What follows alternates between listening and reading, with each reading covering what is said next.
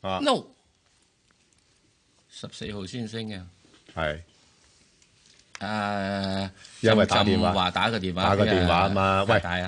而家如果唔係嘅時，都係升咗上去，搭翻落嚟噶啦。哇！原來喂喂個電話真係好值錢喎，啊唔係點解要揸五 G 啫？ 係真係哇！如果佢改咗用五 G 啊，仲快啊！係啊，嘛，係咯，係咪啊？升得仲，快係嘛？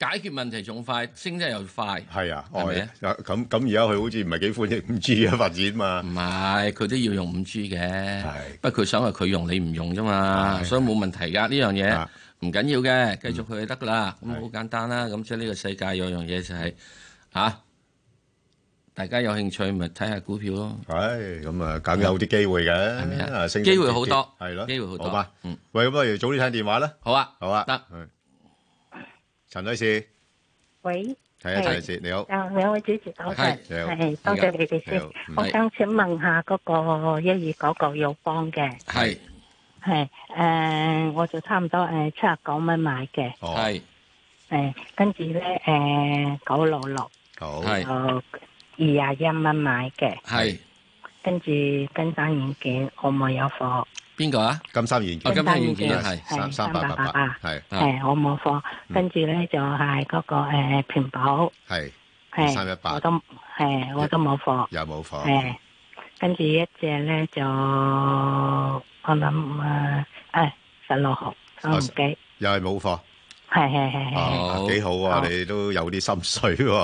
好唔緊要嗱，嗯咁你裏邊咧誒穩中有進取嘅嚇，咁啊我答咗你嗰啲比較穩啲嘅先啦嚇。誒，譬如一二九九啦，咁啊一二九九咧之前都講咗噶啦，應該暫時嚟講就七十啊至到八十蚊呢啲位啦。咁因為近排個市況要上咧，佢都係要帶個市上去嘅。咁你睇下幅嗯幅幅圖就知㗎啦佢嚇仲。幾多咧？啊誒，佢、我諗今轉嗱，如果個市暫時睇咧，主要係炒美國嗰邊七月減息啦。咁啊，我相信咧，暫時個市都仲會有啲機會再上多少少嘅嚇。不過大家要留心啊，即係美國嗰邊減息咧，唔代表香港呢邊一定會跟嘅嚇。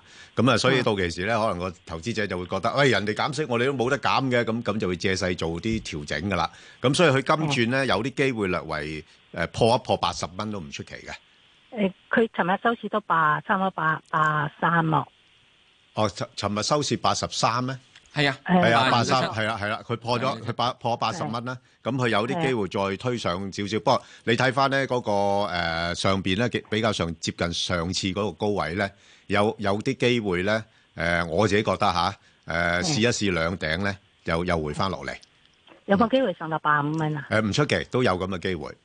嚇，頂籠八五。係啦係啦，八五蚊嗱呢呢啲我就唔追噶啦，係啦。係，我我我有貨，我七十九蚊買。哦，你七十九蚊買嗱，咁你係你睇睇啦嗱，真係真係八十四八五蚊，你真係諗一諗走唔走啦？唔係，唔係，我之前係七十三蚊買，跟住咧誒上個禮拜五我就走咗，跟住走咗之後咧，跟住佢嗰個咩誒特朗普就打個電話俾俾嗯係啦習近平，跟住第二日翻嚟就飆上去，跟住我就要追翻。哦，唔緊要嘅，嗱，你你好熟悉呢呢個市況同埋呢個股票嘅誒走勢啦。嗯咁我覺得你啱嘅，即係細息唔對咧，要追貨嘅。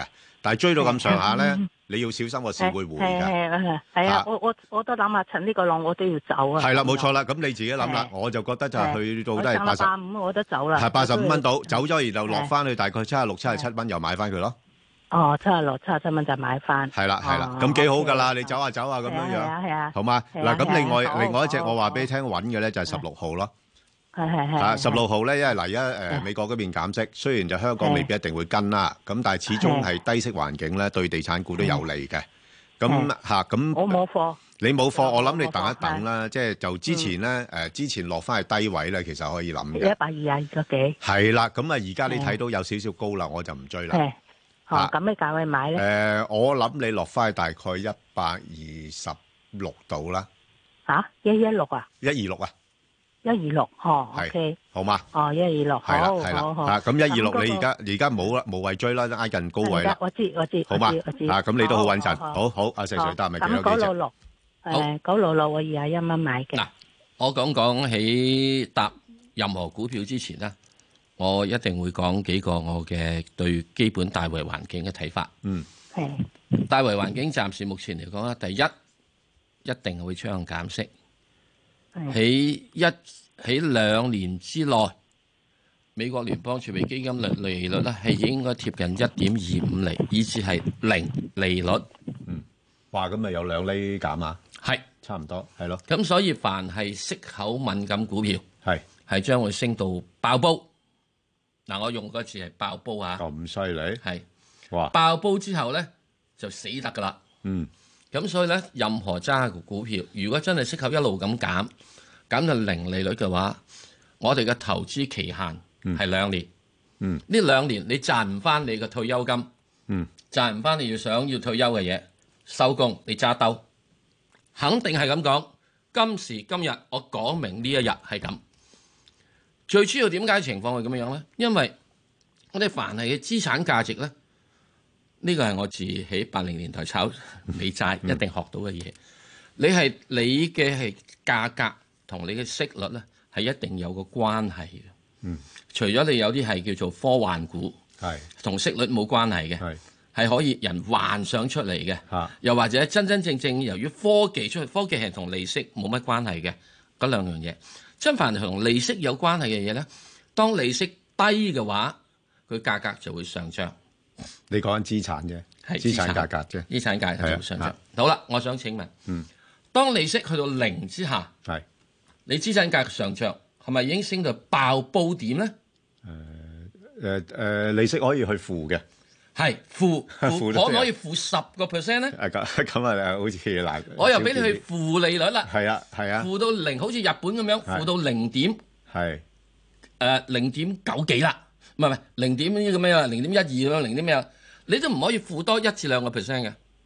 不不過石 Sir，你呢個假設咧就代表啲資金咧係轉咗去資產市場啫，但係實體嗰邊點咧？嗱，我去睇翻實體跟唔到咁啊點咧？實體跟唔跟到，就於是你就會資產價格上升，係咯，實體啲人就失業，係啊，經濟環境又唔好咁啊，就會出現咗一樣嘢，啊出現咗一樣嘢點樣咧？就係話嗰一個 percent 嘅人係係繼續擁有。或者係已經縮縮到去咧零點一個 percent 嘅人係係擁有九啊九點九九九九九嘅資產，哇！喂，喂，咁咪咁咪唔關大部分人事，唔關大部分人事㗎即。係嗰個嗰啲誒股票好啊，誒資產市樓市好啊，嗰啲如果你冇買股票，係咯，我我你冇又買樓，我又冇錢買樓，又你冇淨係買揸股住股票，揸住嚿番薯，一咁點搞咧？番薯係唔可以因為利息下降而上升嘅。冇得炒噶嘛，番薯誒對啦，唔係炒 commodity 誒誒呃唔係炒番薯咯，啊你可能炒油啊，係咪啊？ 炒金啊嗱咁啊所以我嚇喺呢點咧，即係講講一樣嘢。嗱，呢個係一個數學問題嚟嘅啫。我假設今時今日有一個嘅係資產，係佢係派五厘息。係任何啦，五厘息啊，年回報五厘。你嘅五厘嘅意思係包括咗佢價格嘅上升啊、派息啊，係五厘五個 percent。嗱，唔係太貴㗎，好多人都有嘅。現在市場利率有五個 percent。嗯。咁當市場利率而家佢呢個資產係賣一百蚊，一百蚊。當市場利率係跌到落三厘嗰陣時咧，呢、一個一百蚊嘅價格，因為息口下跌啊嘛。所以嗰個會上升啊嘛，佢就會升到去一百四十蚊啦。嗯，即係當佢去到係大約零厘嗰陣時咧，因為佢有五個 percent 回報啊嘛，年回報，佢就會升到二百六十蚊，二百六十蚊。嗯，嗱，零咯喎，咁咪二百六十蚊，冇得再跌噶咯喎。嗯，當你負利率嘅話，佢咪二百六十蚊，咪去到三百蚊啦，頂多係咁啦，唔、會負到去。即係你俾一百蚊嚟，我掠晒你唔會咁樣噶嘛。咁、你去到嗰三百蚊嘅話，你就會係頂籠頂角高蟹啦。嗯，你冇得再價格上升。嗯，而你嘅回報係幾多啊？因為你已經係零啦嘛，所以你就會零。咁於是你會揾到點樣樣咧？蠢嘅人就繼續揸個資產。嗯，精嘅人當佢去到咁嘅情形之下，佢就會沽出資產，拍去咩嘢啊？黃金。嗯，所以點解近日金價係升嘅？嗱，大家就要明白到呢一樣嘢。如果你唔明白嘅話呢，我希望你可以記翻今日幾多號啊？今日係咁廿一定廿二啊？今日廿二。廿二號，你記翻六月廿二號，嗯得閒上翻嚟香港電電台呢個節目重温，係有一年可以俾你重温，你重温翻我呢一段説話。嗯咁喺呢樣嘢。好，快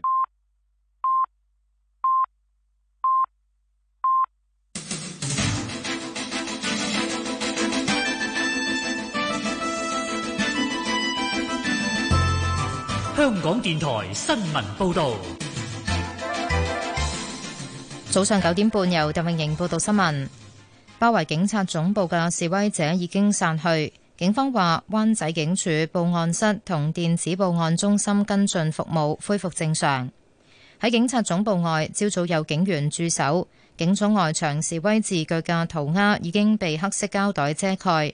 附近行人天橋有警員駐守，對出嘅馬路已經解封。附近一帶新巴、城巴服務恢復正常。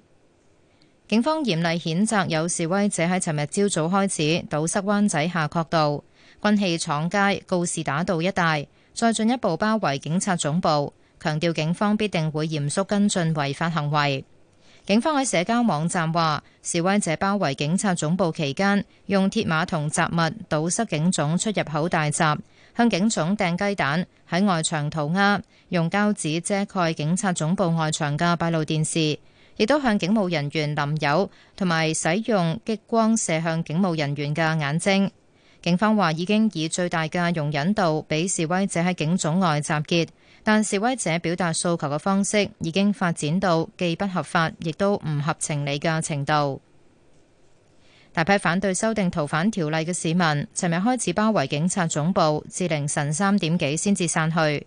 議會陣線立法會議員朱凱迪喺本台節目星期六問責話：示威者同警方表現克制，冇再發生上星期三金鐘衝突嘅情況，冇人受傷，暫時亦都未有人被捕。但修例一事仍然未解決，政府需要回應市民訴求。出席同一節目嘅行政會議成員自由黨張宇人話：政府已經聽到市民嘅訴求，唔希望社會繼續內耗。香港係時候冷靜，做好民生同經濟工作，以及應對中美貿易戰等。台灣長榮航空工潮預計今日全日會取消一百一十二個航班，佔總數六成幾，影響大約兩萬三千幾個旅客。台灣交通部次長黃國才話，預計今日長榮運載能力只係維持三成左右，但大部分旅客已經轉往其他航空公司改期或者取消處理。桃園機場狀況良好，應該唔會有旅客撲空嘅狀況。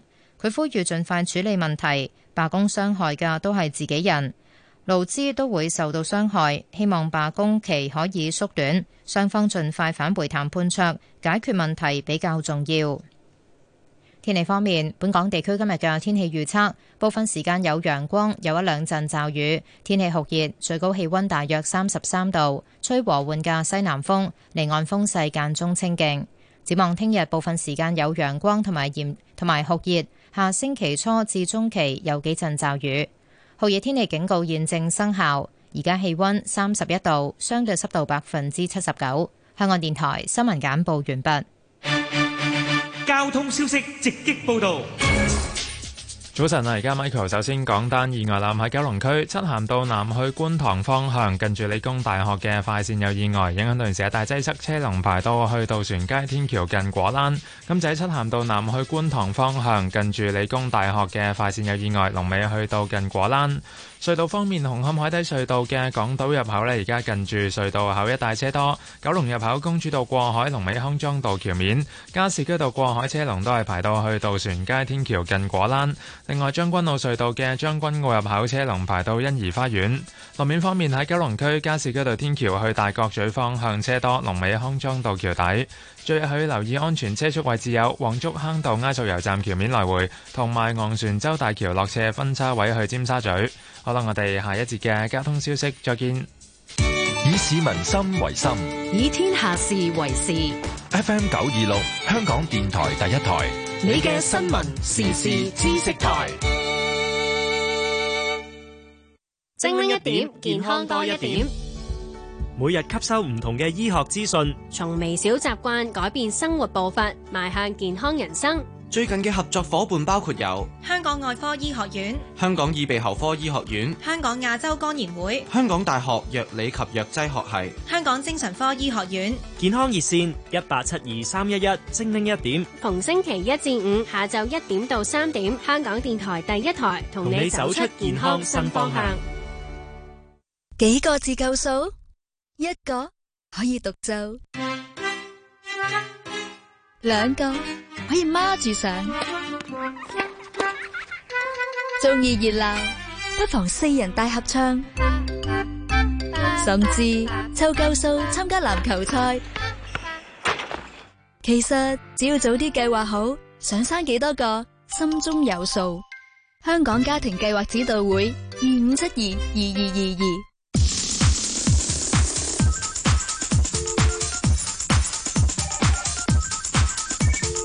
石鏡泉鄺民彬與你進入投資新世代。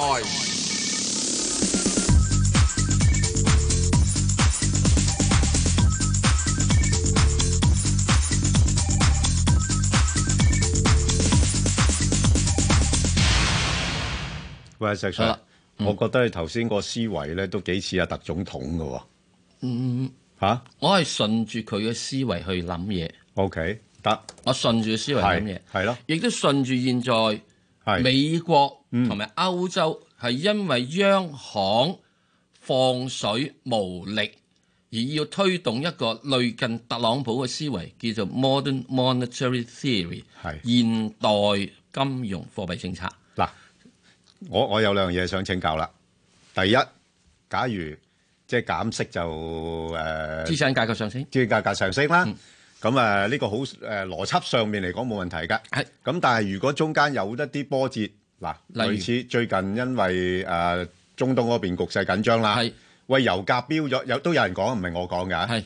油價上一百蚊。嚇，啊油價上一百蚊，於是有通脹。係有通脹。對唔住。係。特朗普佢都認為要減息嘅。啊，都繼續要減。係啦，所以我哋將會有個滯脹。我明白。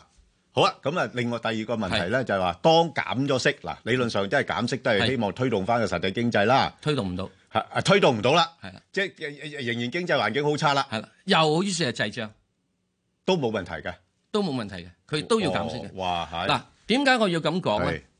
點解要咁講？點解人哋會推動一個 modern 即係現代貨幣政策？因為佢哋認為我美國我美國吓，嗯，唔係靠農業食飯嘅喎，係我靠科技。嗯，我靠華爾街嘅喎，科技同利率同通脹冇關係嘅喎，科技越 OK 咧，係可以減低咗個生產成本，減低通脹嘅喎。哇，喂，嗱，資產價格上升，但係個社會好多問題會出現，對，所以我正話 講，就將會嗰一個 percent 咧，係會啦縮到一零點零零一個即係。percent 貧富懸殊咧越嚟住越得厲害，更加多嘅。係點解你貧富懸殊咁多咧？係因為過往嗰十年啊央行放水放水，喂放水放水，你係咪可以去借錢炒股啊？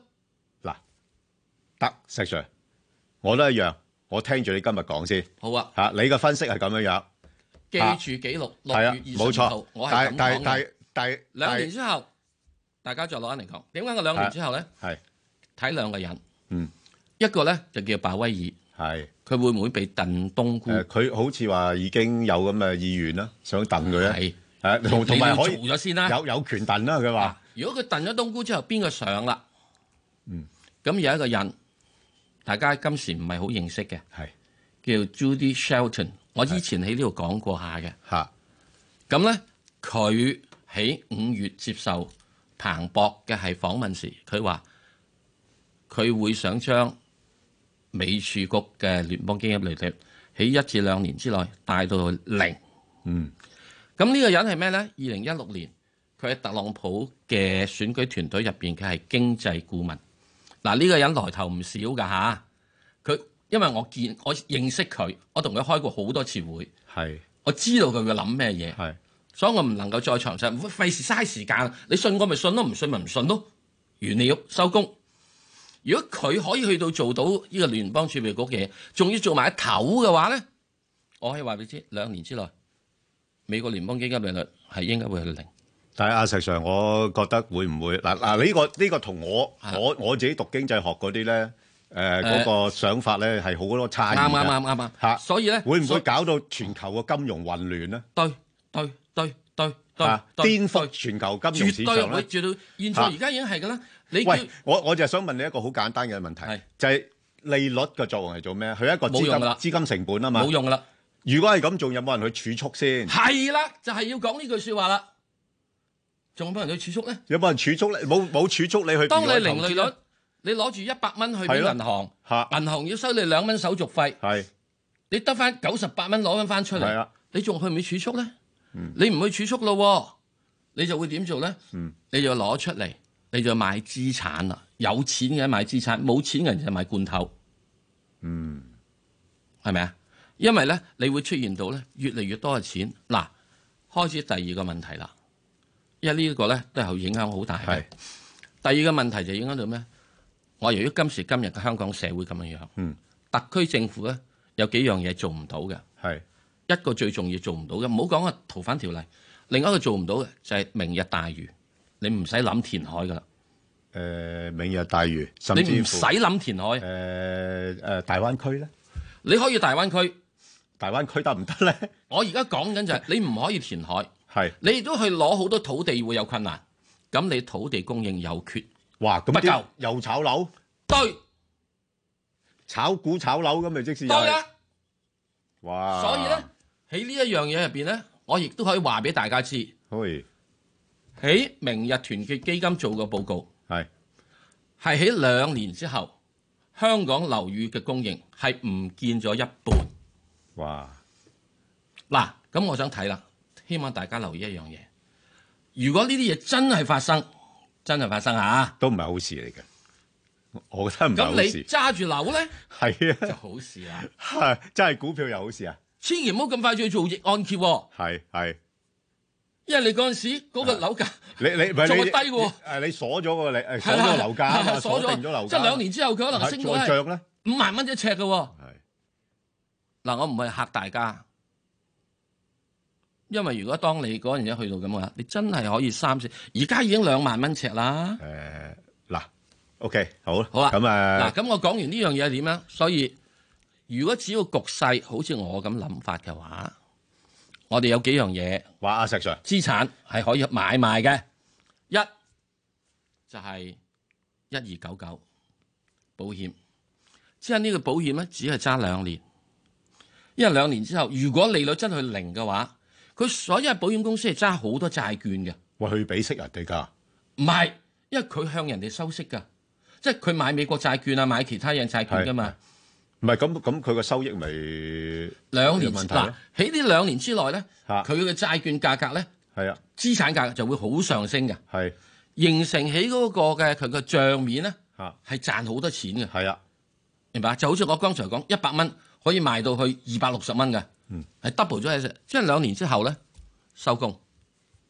嗱，所以咧記住買埋呢啲合揸好多嘅股票，唔係揸好多債券啊，債券嘅資產，即係特別保險公司。啊如果真係利息去到零或者係負利率嘅話咧，咁佢哋可能大約有兩年到嘅好光景。誒阿石 Sir 嗱，我我我過去咁多月同你做節目咧啊。我相對上覺得你對嗰個環環球嘅投資前景比較審慎嘅，係我而家我唔係好明白點解突然之間你嗰個唔係唔係想突法然之間轉變得咁犀利？唔係突然之間，嚇我由呢個根本由由去年一直都有寫，就話我哋嘅美儲局唔夠班，所以我哋將會出現係負利率。我講寫負利率嘅唔係我今日寫。 OK 我禮拜一我都有篇嘢講負利率，好啊即係將會喺我舊年已經講負利明，率白因為明白班人係咁做啊，係咁、過嚟啊。好啊，嗱，所以咧，我會覺得由現在開始喺香港股票入邊，嗯凡係揸有好多債券嘅係誒嘢，係嗱唔好諗咁多係一定係啲國內啲誒，喂，保險股咪啱咯，唔係一定國內保險股啊，對唔住係大哥咯。，咪保險股咯。 嗱，國內保險股咧，如果當嗰個係美息跌嘅話咧，美中國個國債咧嚇都會跌嘅個息口。係咁之但係跌咧唔會去到零嘅，啊，冇咁快，冇咁快㗎係。咁所以咧，國內嗰啲呢個資產價雖然會上升，不過冇喺境外嗯其實啲資產上升咁快脆嘅。咁境外資產點咧？包括咗有部分二三一八啦，因為佢可以買到外邊啲嘢嘛。嗯有部分就一定會點咧？一定就會係呢個好似一二九九啦，咁呢類咁樣嘢。嗯 OK，好咁呢咧會係比較資產上面好嘅，我會覺得。嗯，兩年兩年兩年。好。如果利率係好一個零啊，希望你誒講得中。我都我希望我講唔中啊。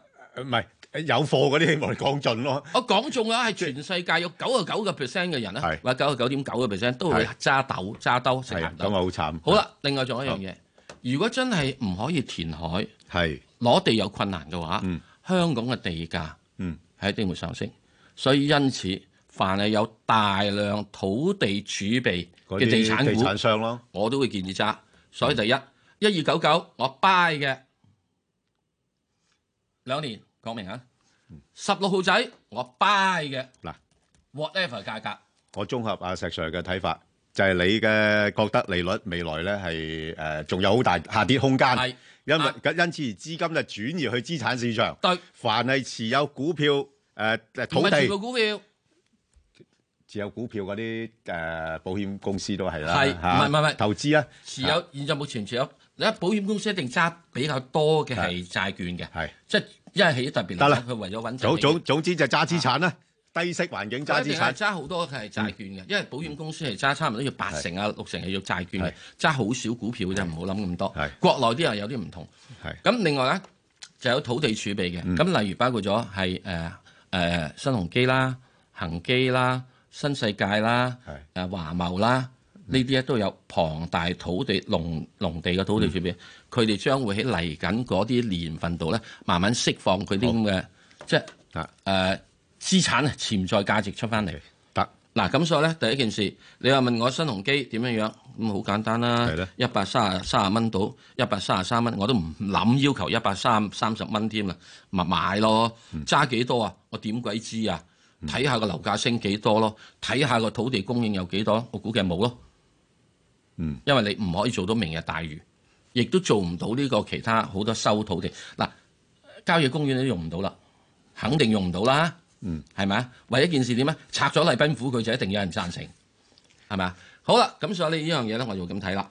咁啊，九六六咧，佢雖然係地產，係雖然係保險股，不過咧，我只係講嘅就話，由於佢唔係犯規撈地產股，嗯，咁佢對美息嘅敏感程度冇咁多，所以如果你有好多資產，我唔介意你去買只九六六，咁咪買咯。而家咩價位你咪買咯，即係大約廿一蚊到廿二蚊到冇問題嘅買咯。不過如果我有錢嘅，我抌落去二三一八，抌落去呢個嘅係一二九九啦。我點解抌落二三一八咧？因為佢又要拆啊嘛。係係咪啊？有去拆即係有得炒啊，有係啊，又 要有炒得，所以你叫我嘅話，我就會咁樣咯。好啊，十六號仔正話講咗啦，咁三八八仲有隻咩啊八咧，三八八八金山三八八八嗱，呢個就完全同息口敏感冇問題嘅，係啊，不斷同息口敏感同炒有嘅問題喎。咁咧，佢炒有問題嘅。咁啊，最近咧就有啲人咧就唔知嗰做高盛啊定大摩啊，就睇起佢啊嘛，係啊，買佢五 G 啊嘛。嗯嗱，五 G 咧亦都可以 OK 嘅，唔賺錢都 OK 嘅，因為暫時嚟講，阿爺係會喺喺我哋呢度只係講阿爺嘅啫，唔會講其他噶啦，係咪啊？唔會講特朗普噶啦。咁佢哋會抌先去做五 G 嘅基礎建設嘅。咁五 G 嘅基礎建設咧，大家唔好以為咧誒五 G 仲係好遠，對唔住。香港好遠啫，發牌啦，唔係發牌嘅問題。國內已經有好多笪地方已經用緊五 G 啦。哦，嗯有啲鋪頭嗱，我自己話俾你知點樣一樣嘢。嚇，講一樣嘢。嗯。誒，有間餐廳。嗯。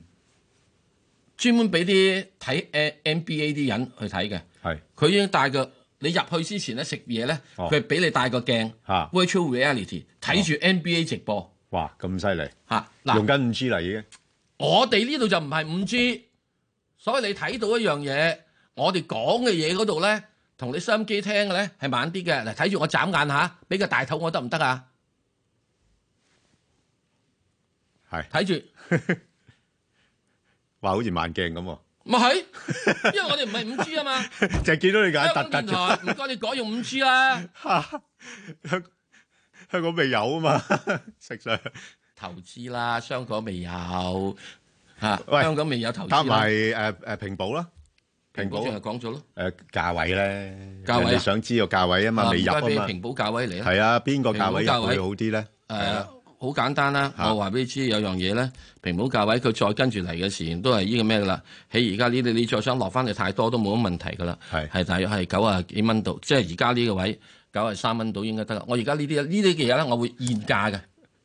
我我現價我我就係今個禮拜我就覺覺得你咧就係好似眯埋眼買都得咁冇滯。冇，我唔係咩人買買，嚇我係喺十四號喺我啲欄度講咗，係二四誒二六八同二六七已經係短期底，係上望就會上升噶啦。哦，咁升幾多我真係唔知嘅。哦，即係反而你而家覺得上面嘅空間你估唔到，估唔到，下邊反而你覺得有限。二六八同二六七，我已我我寫咗話呢個係底嚟嘅已經。 O K，得哦好啊嘛？上面望幾多？嗯上面望幾多？第一件事跟住睇幾樣嘢咧。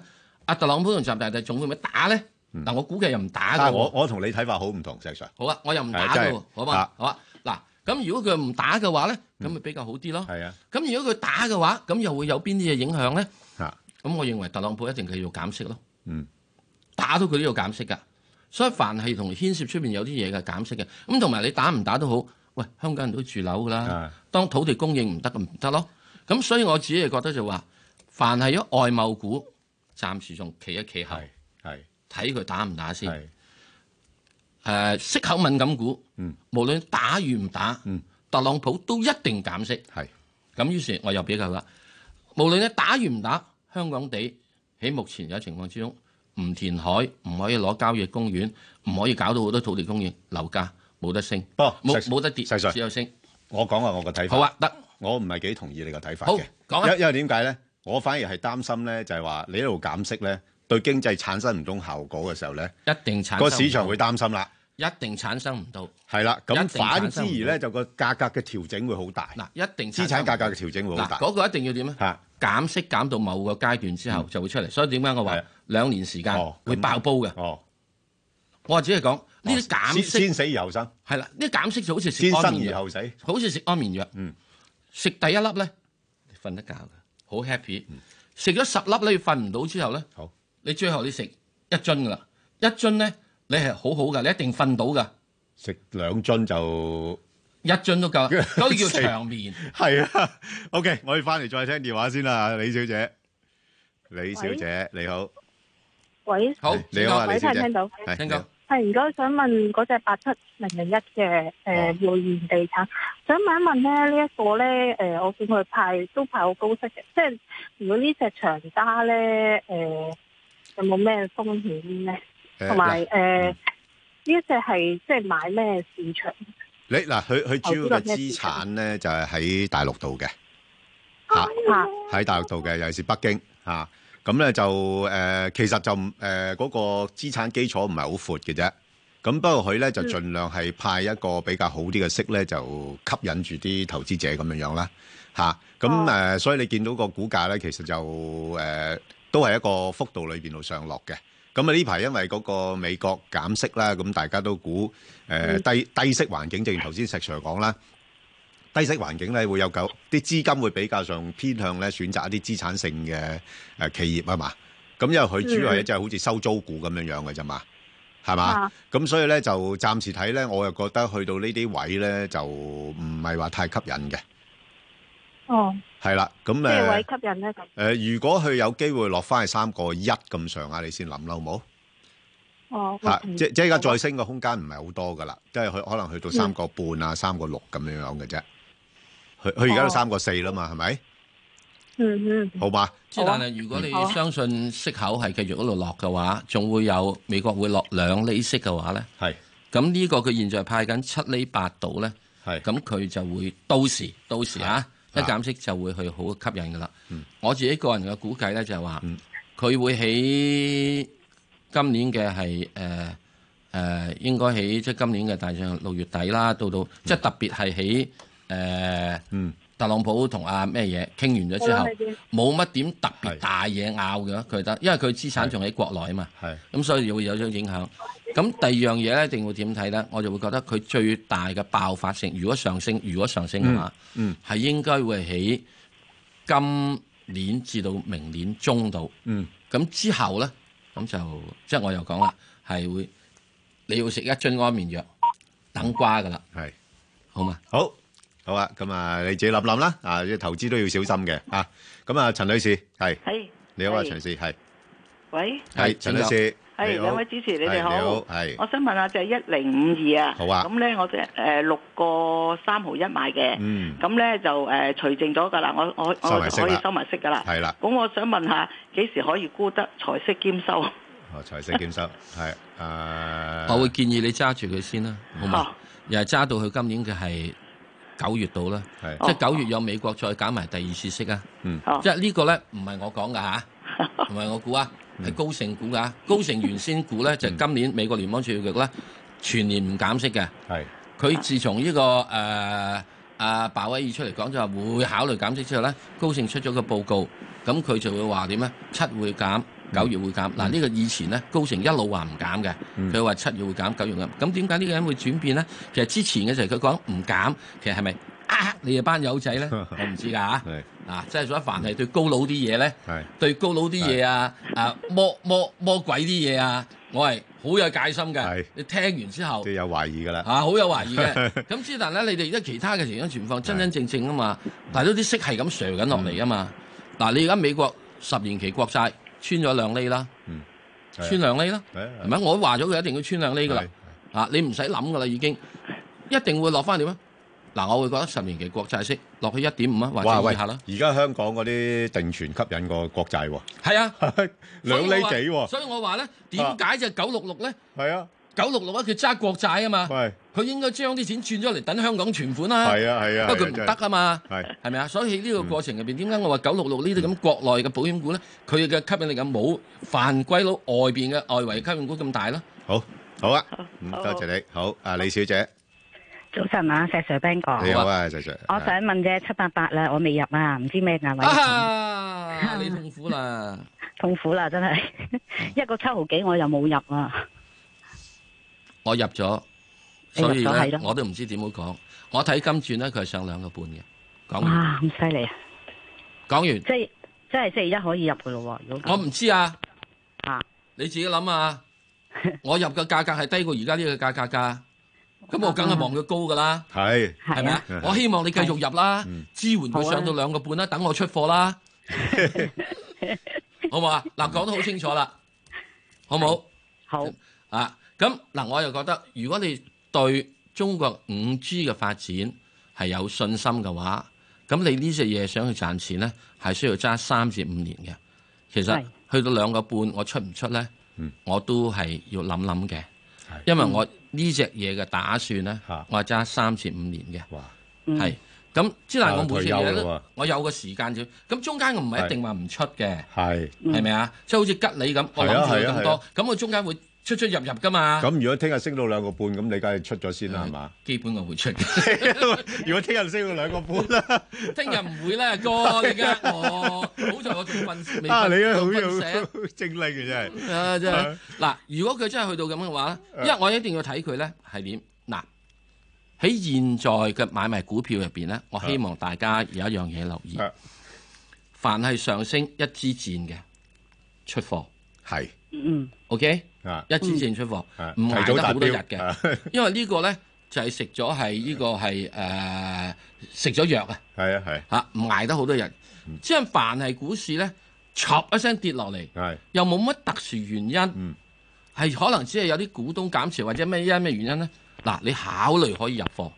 咁嗯乜嘢係健康嘅升市咧？喺現在嚟講，健康升市就係一級一級一級一級一級咁樣升嘅，呢啲就可以比較揸長啲。嗯咁如果係跌落嚟嘅，由一級一級一級跌落嚟咧，哇！你千祈要諗清楚啊，因為點解有咧？排跌，佢係有排跌㗎 有排跌，跌得慢，嗱，如果係我想俾大家誒、呃朋友睇睇一個嗯圖，希望即係説明這個問題嘅話，我希望可唔可以出個恒生指數圖出嚟啊？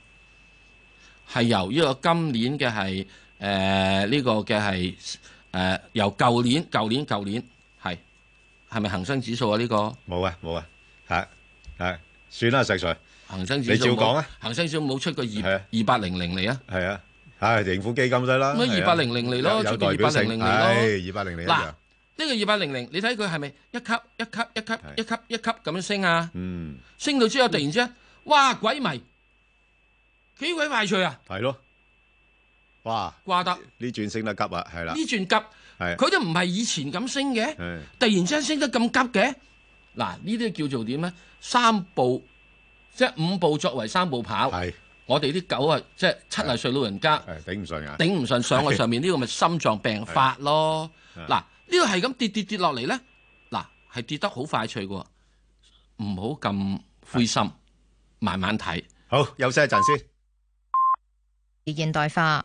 分析認為，華府再將五間中國企業列入黑名單，可能影響下星期美國總統特朗普同國家主席習近平喺大阪二十國集團峰會期間嘅會談。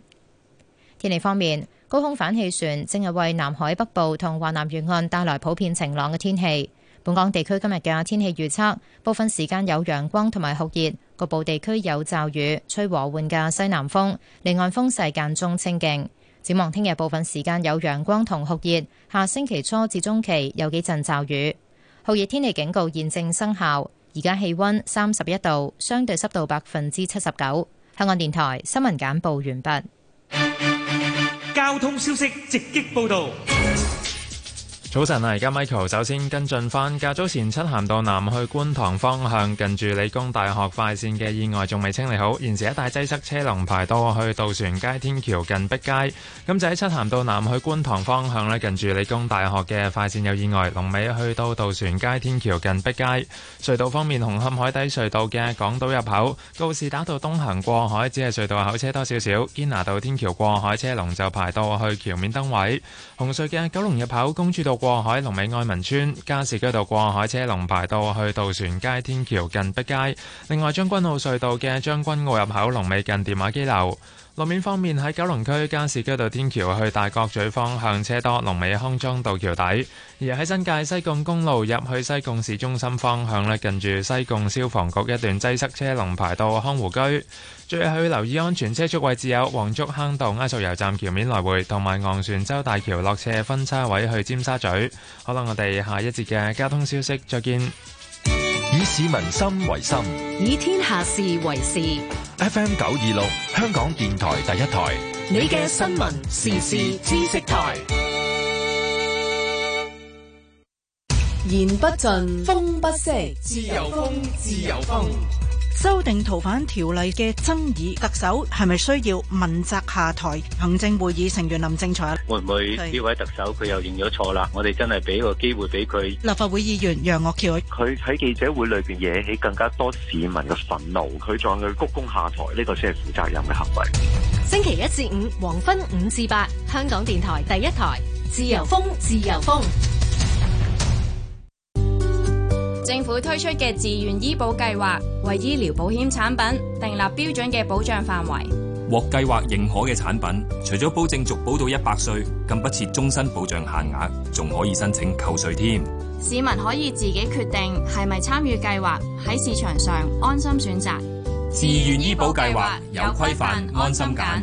上 vhis.gov.hk 了解下啦。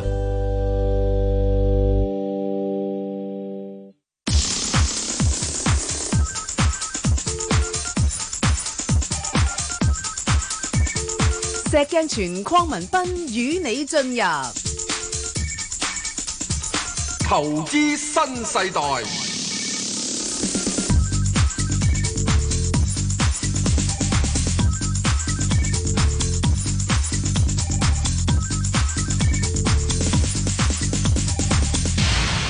好，好，阿黎小姐，係唔係唔係係誒？喺賴小姐未講之前咧，我想講講翻點叫一級急升，係啊，同埋呢個一下跌落嚟嗱誒，睇翻個圖好冇嗱？呢個咧就係去到二零一六年誒盈富基金嘅圖嗱，你睇佢係一級急升嘅，升得好好嘅，突然之間去到呢度咧，唰一聲嗱，呢個係射水喉啦，係嗱點解射水喉咧？噴即係射啲式人咧就哇好興奮啊！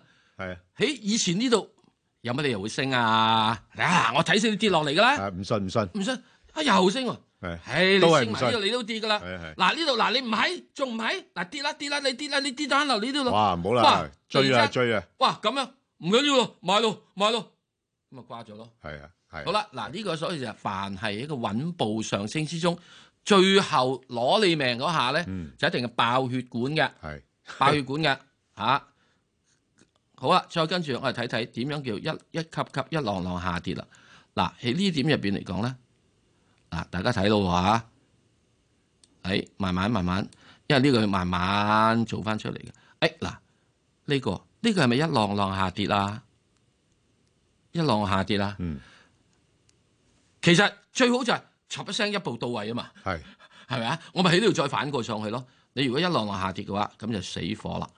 咁就即係變咗咧，就係即係跌幾多啊？跌好耐咯，跌到落去一百幾咯，由三萬三萬點跌落去萬八咯。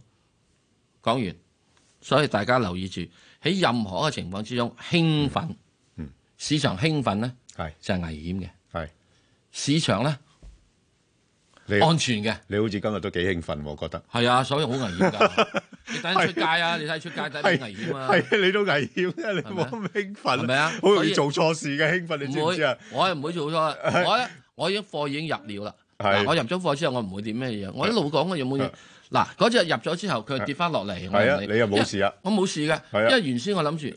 我睇你係三至五年啊嘛，係啊根本你買只鐵塔冇所謂㗎就要咁多㗎啦。係啊喂，大佬你結婚啊，係啊你要等你最快都等十月之後你先生仔啦。係啊係啊，啊你都幾好耐性，我覺得你一定要耐性㗎係啊，嗯好，誒阿賴小姐啦，賴小姐你好，係早晨，石 Sir，早晨 Ben 哥係你好，我係想問下咧，誒五號匯豐啊嗯，其實而家仲適唔適宜買，同埋誒買係咩價錢？因為我諗佢起碼都有五個 percent keep 住嘛。誒嗱嗱，如果誒、呃好似頭先阿石 Sir 咁樣分析嘅話咧，即係未來嗰個利率係向下咧，咁其實就不宜買銀行股嘅。嗯，咁再加上經濟環境唔好添啊，即係頭先你聽到我哋嘅分析都係㗎啦。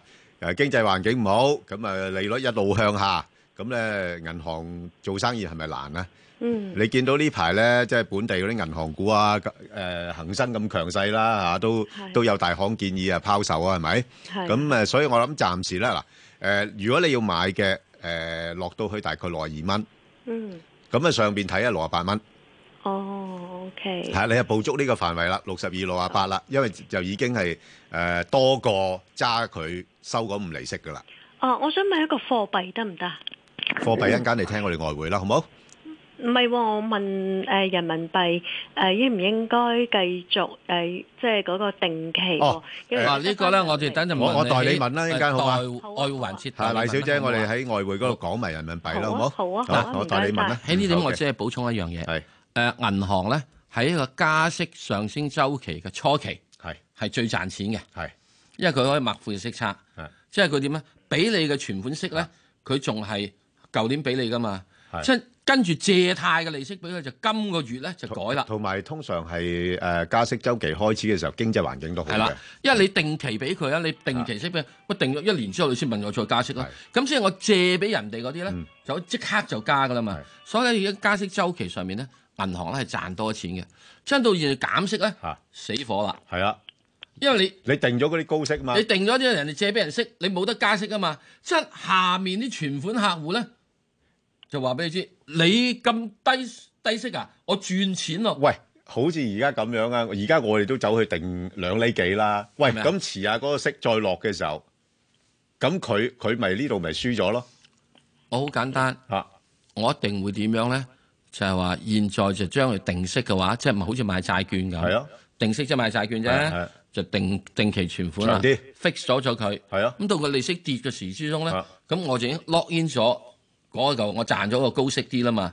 不過係咁做嘅話咧，我又會咁睇。如果你係有多少少錢嘅，係買債券基金。哦，賺埋價咧，你諗賺價住，你諗住賺價啦，因為因係為你你你淨係定款呢度，係啊係啊，唔可以賺價啊嘛。當然啦，如果唔係就，但但係你始終債券有風險咯，嚇。咁你驚風險啊？買香港嗰啲 咩咩老人牌基金，啊嗰啲老人牌如果肯有得債券啊你又有資格啫。係咪仲有啲其他咩五五橋乜税啊嗰啲咁樣好嘢噶嘛？嗯好好好，OK，好，我哋再翻嚟聽電話啦。好，阿陳女士，陳女士，係你好啊，兩位陳先早晨，係係你好係係我想問，其實我係想問啲收息股同埋又有升幅嘅。好啊咁我見到有個大家樂，係咁我見佢呢排突然間升得咁犀利，咁嗯不如二六三八又 O O 唔 OK，或者兩位可以介紹誒、呃其他啦。你自己講只咧，不過我咁樣，我介紹你講只大家樂咧。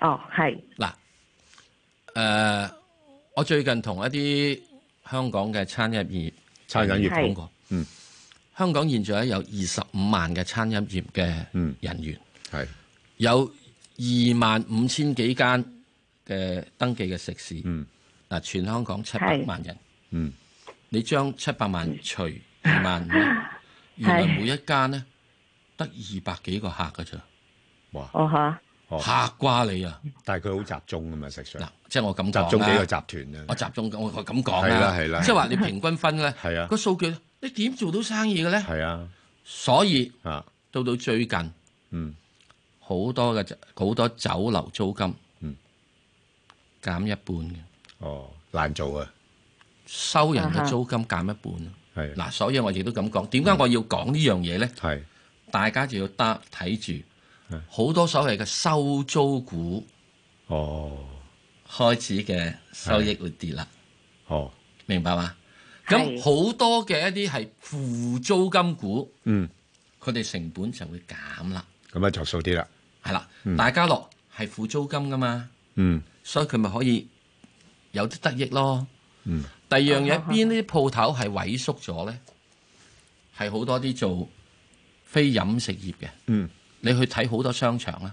係原來好多以前賣衫啊、賣鞋啊、賣乜賣物呢啲網購啦嘛，而家已經啊，石 Sir 已經收縮咗，係啊呢啲鋪轉咗咩？轉咗做食肆，係咯。即使好多時吉個魚蛋啊啊，整個即係雞蛋仔 啊，整嚿黐飯俾你嗰啲咁樣樣。嗱，呢個咧係對大家樂或者類似呢咁集團公司係嗯有啲影響嘅。不過你去食黐飯嘅同去食大家樂嘅係唔同噶嘛，係咪啊？係係啊，咁所以咧，我會覺得喺大家樂嚟講咧，佢目前嚟講，由於嗰個成本嘅下滑咧，我會覺得係有得可以諗諗嘅。不過諗諗嘅意思就係點咧？係有一個最近已經升貴咗咁多，係咯嗱，咁呢只咧，我又唔會好急於去買嘅喎，我又唔會叫現在係大家就撲入去買嘅喎。咁係你唔落翻嚟，即係好話唔好聽廿蚊，我唔要你咯。廿蚊 OK。嚇、因為點解啊？喂，即係即係即係廿蚊，我我買你嘅時鐘啱啱去即係食個早餐度咯。 咁如果我要誒、呃想揾啲收息又有得升幅嘅，唔知仲有邊只我可以選擇呢？誒、呃我而家好難同你講咁多樣嘢，你慢慢聽聽我哋正話講啦。正話呢個講過，嗱，譬如你十六號可已經講過咗㗎嚇，嗯譬如你可以諗諗嘅係誒一二九九啦，即係呢個諗住係賺價啦。另外有啲嘅情況之中，你可以諗着係誒正話嗰只誒乜嘢啊？係咪正話十六講過咗啊？誒誒越秀交通啊八七零零一嚇，誒預售交通都係啊嘅，都係收息都係啊，但係佢已經嘅除淨咗啦嘛，係啊咪除淨咗有嘢等一年啦嘛，咁啲嘢又等，你都冇法子㗎啦。啊，或者嗰只匯賢致富係啦，啦，換言之，即係例如正話我哋講過，呢啲都係收息股咯，嗯好嘛？咁即係銀行股暫時要避一避咯，正話講過咯，係咪啊？哦即係避完之後，個價格回落咗落嚟咧，你有得諗下喎。嗱，千祈唔好話啊，避咗之後我永遠唔諗，好似大家樂呢啲啊。你如果你喺下面嗰啲低位十幾蚊，你唔諗佢，到現在你諗佢咪痛苦咯。所以啊呢啲咧，你會覺得佢繼續有得做噶嘛？佢價格落咗嚟之後，呢啲就需要留心嘅。咁請問隻二六三八呢？啊，你唔好問咯，再問嘅話就好長咯。今日我要哦噏得嘢太多 OK，OK，阻咗好多人問股價啦。我以後我減少啲講今日。好，我哋翻嚟聽下容小姐，容小姐電話，容小姐，系你好啊容小姐早晨啊，早晨係阿 Bingo，係阿诶谢老師，咁啊專家兩位，係好，即係我請問咧，我呢只一二三八咧，我就買咗有幾個月啦，係啊，就係一诶四個一毫一買嘅，嗯咁嗰時咧升到诶四個二毫半咧就冇唔敢冇走出去，咁就俾佢落嚟啦，落嚟咧一路咧就跌跌跌到而家啦，咁我呢只而家就係咪攞到息噶啦，即係收咗息噶啦，除淨啦。除淨咗咁啦，啊，可誒、呃即係收咗呢個息咧，而家就剩翻六誒三個六毫幾，係咁都未夠我個本錢，仲要是兩三嗱兩三千蚊。咁我誒喺呢只咧，你誒、呃、兩位專家咧誒、呃要幾耐咧？誒、有冇去到我買嗰個位？嗱，金轉嚟講咧，就因為除淨咗啦，股價落翻翻嚟啦。係咁但係問題你睇到佢咧，就都其實有個勢咧，就再想向上衝一衝嘅。係啊，咁你睇啦，佢佢佢而家咧，佢咪衝咗一陣嘅。係衝咗一陣咧，而家就喺度咧就橫行整固啦。咁如果個大市起碼暫時睇誒冇咁快做一個大調整嘅話咧，佢有可能會向呢邊嚇、啊即係整整固完一段咧，佢可能向呢邊再上，就試翻之前嗰個頂位啦。係係啦，咁所以如果你話走咧，我覺得你可以等佢，因為你要考慮埋除淨嗰個因素嘛。係即係差唔多相等於你上次嗰個四個二咁上下一個價位啦，係你就可以走咗佢先。哦哦，係然後等佢四個二。係四個二到嗱，四個二到走咗之後咧，佢佢可誒試咗高位咧，佢又會落翻嚟嘅係嚇，因為都係上上落落嘅呢類股好票。好四個嘛二，係啦，好我嘛每一隻股票都係蝕錢嘅，誒，因為有 時嗱，唔啊你識你你去唔識去理財啊。誒唔好咁講。咁啊，而家咧呢個位咧，可唔可以就係加住啊？誒，呃而家呢個位我就覺得誒大概三個半到啦，哦，三個半，係三個仲半要落翻三個半係嘅。三個半啦。啊，就如果嗱，如果我自己冇買過呢啲股份咧，我就報三個半至到四蚊呢個範圍。哦哦啊哦，三個半至好四蚊好好係啦好唔該晒。好嘛我而 OK 家咧要記住四個二就要嚟出咗去。係啦，要出咗佢噶啦，係好嘛好？又又唔該可以晒報佢好第二唔該唔該轉，好好多謝唔該你。好咁啊嗱，我就誒就嚟快速啦。咁我同阿石 Sir 咧就頭先都答咗啲網上嘅提問噶啦。咁今日咧就答咗只誒和記電訊香港啊二一五。咁啊，有興趣嘅聽眾咧，就可以上翻去香港電台嘅公共事務組嗰個 Facebook 啊度睇啦。咁亦都誒、呃留言咧誒、呃，繼續係問你哋嘅心水股票啦。好，咁我哋快速咧就呢只又係好似同五 G 有啲關係嘅，就係五五二啊，石 Sir 嚇、啊中通訊啊服務。中央服務冇乜問題啊。係啊，即係呢個你要又係買長遠噶啦。係啦。咁啊，如果你要買長遠嘅，咁講緊如果揀通訊嘅，即係五 G 嘅，五 G 呢個啱先發牌啫嘛。喂，佢平好多喎，佢個市盈率十十幾倍啫喎，等等你嗰、個你嗰、個誒鐵塔嗰度成五啊幾倍喎。 咁即係大家做嘅唔同啊嘛，佢服務啊嘛，咁啊啫，佢服務嘅先唔係人哋一定要揾佢服務啊嘛，即係鐵塔覺得咁叻，你唔好經過我塔啊，係啊， 你自己放隻紙鷂上去，放隻白鴿上去啊，係啊係，係 咪啊？啱啊，即係我都係助助眼刮你噶啦，我刮你啊，話明，哇，不過咧，咁阿爺又唔俾你刮嘅，梗係啦，阿爺話你刮得咁開心，啊，唔唉俾你刮嘅，因為佢唉要普及五 G，梗係啦咁所以咧一定要等以後普及咗之後咧，佢先可以係係靠個量大，冇錯嚟到賺錢嘅。所以早期而家呢個一投資期，你又知道佢唔使死又唔使蝕咁樣，預住佢到時咁可能要供股集資，你咪集下咯。係啊，預咗㗎， 預咗㗎，你真係要預㗎，預㗎，預㗎真係要去集即。係八八個預佢會供股集資咁咪係啊集咯。係啊，係咁多佢㗎佢啦要你做大股東㗎，小股東佢都唔制㗎。啊，永遠佢放心啊！阿爺呢只嘢一定唔會俾出面做大股東嘅喎， 俾你做大股東啊嘛，正常相對嚟講啊。我唔係黨委。 喂，咁點先呢只誒咩價位？喺呢個價位咪而家呢個附近度咯，因為你暫時嚟講咧，嗯你最主要就係起翻起翻，如果能夠係喺即係現在而家呢個水平差唔多噶啦，大致上即係喺呢個六蚊度或者五個八度得嘅，你咪即係做下嘢啊係咯。好啊佢而家五個一毫六啫。好，咁我哋另外一隻咧就係呢個中銀香港啦，頭先講咗噶啦。咁呢排你見到咧啲本地銀行股咧，啊都落咗嚟嘅，因為都擔心誒未來會減息個因素咧。啊，咁不過我就覺得哇，都誒中銀咧，其其實比較少咧跌到咁低嘅嚇。咁啊，我維持翻咧，佢你見到佢咧嚇，暫時都係。誒呃喺翻可能都係喺翻大概三十啦，至到三十三啦，嚇三十至到三十三呢個範圍裏邊上落咧。如果挨近三十蚊嗰邊咧，都可以搏一搏嘅，因為佢都有四厘幾五厘息嚇。咁、呢個即係有時我睇唔到佢有好太多嘅下跌嘅空間喺度咯，暫時嚇。嗯，好。咁啊，另外一隻咧就係呢個建行，阿石 Sir，嗯，點睇？誒、冇嘢嘅，阿爺一定又會係繼續支持佢嘅。咁、嗯大致上喺六蚊邊嘅建行，我成日都講啊啦，唉，佢硬係唔肯落去五個八俾我。係啊，你五個八就好似要求高啲啦。特朗普都電話打遲兩日啦，都 見啦。特朗普趕住打啊嘛，佢所以我成日都唔知特朗普係咪買咗呢個建 行係啊，啊即係做咗建行，因為硬係唔肯俾佢落去五個八。係啦，一去到呢個六蚊雞嗰度，一就打電話啦。 所以又咪上翻嚟咯，冇乜問題嘅，上翻嚟咪又，但係如果去到六個七七蚊到咯，可能打個電話唔夠添啊，再要打多次㗎，石 Sir。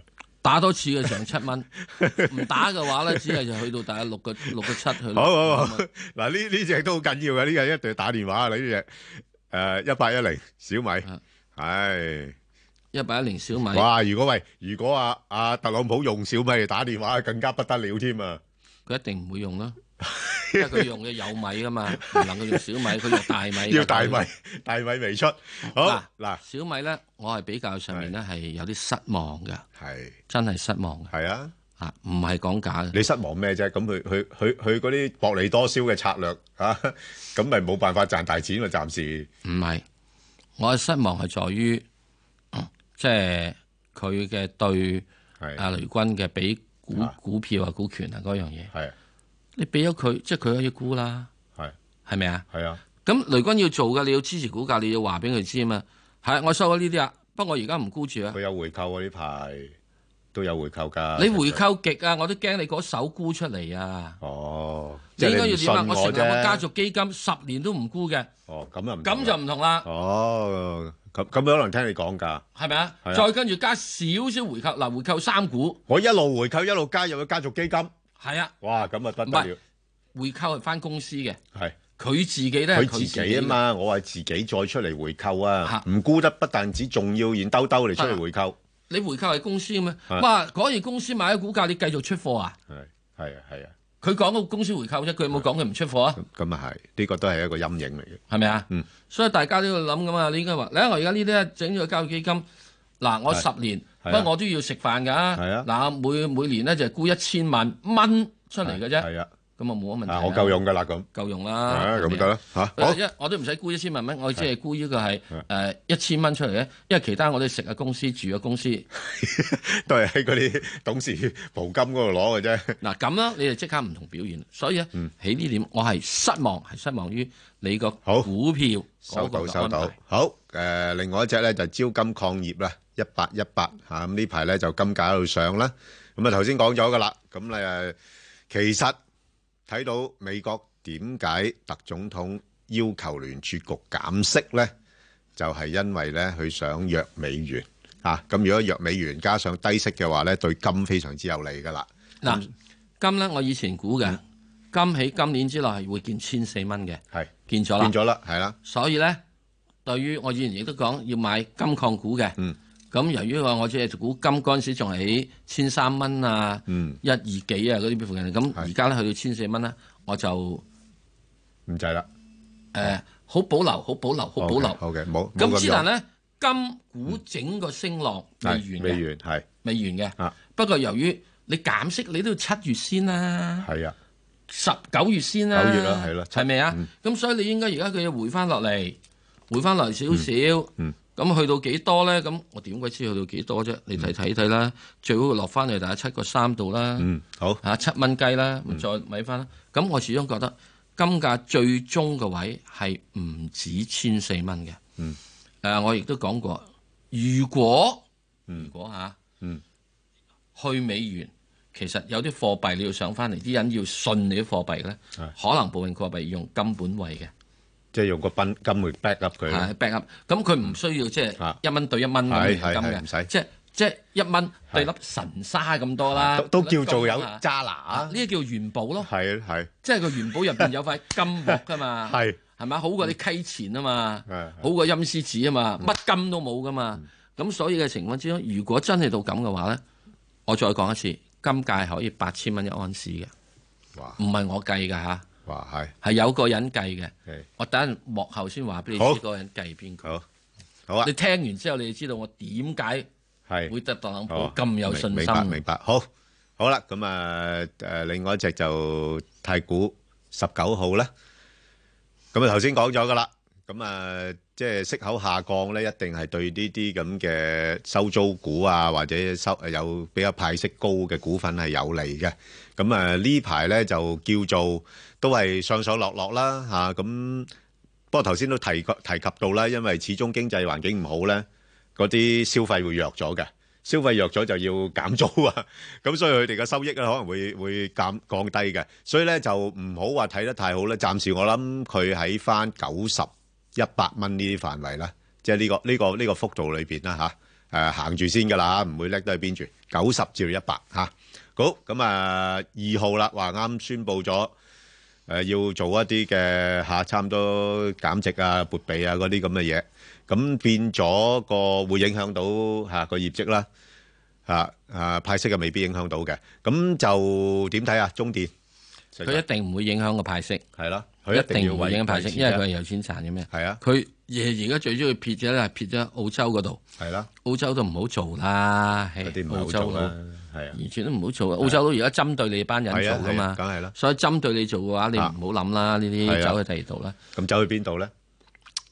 咁你香港邊度都好，你香港又難做，而家香港走去有邊度都好，價格管制，你印度做都得㗎，去印度都有嚇，係咪？係印度做都得㗎。啊，咁呢排個價落咗嚟，係咪提提供買入嘅機會咧？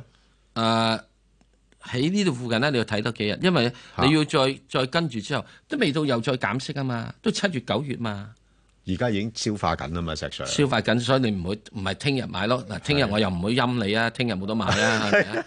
一唔係下個禮拜買咯，係你佢打橫行，你咁快彈上去咩？打橫行下先啦，咁你俾個價嚟啦，個價係個價咪喺而家落到邊呢度度，咧？快啲，大約係八個八二啦。八二蚊。好，咁我哋翻嚟再講嘅外匯。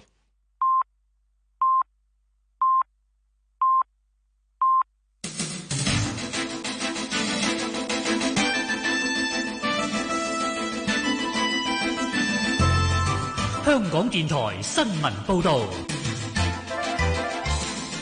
早上十點半，由鄧美瑩報道新聞。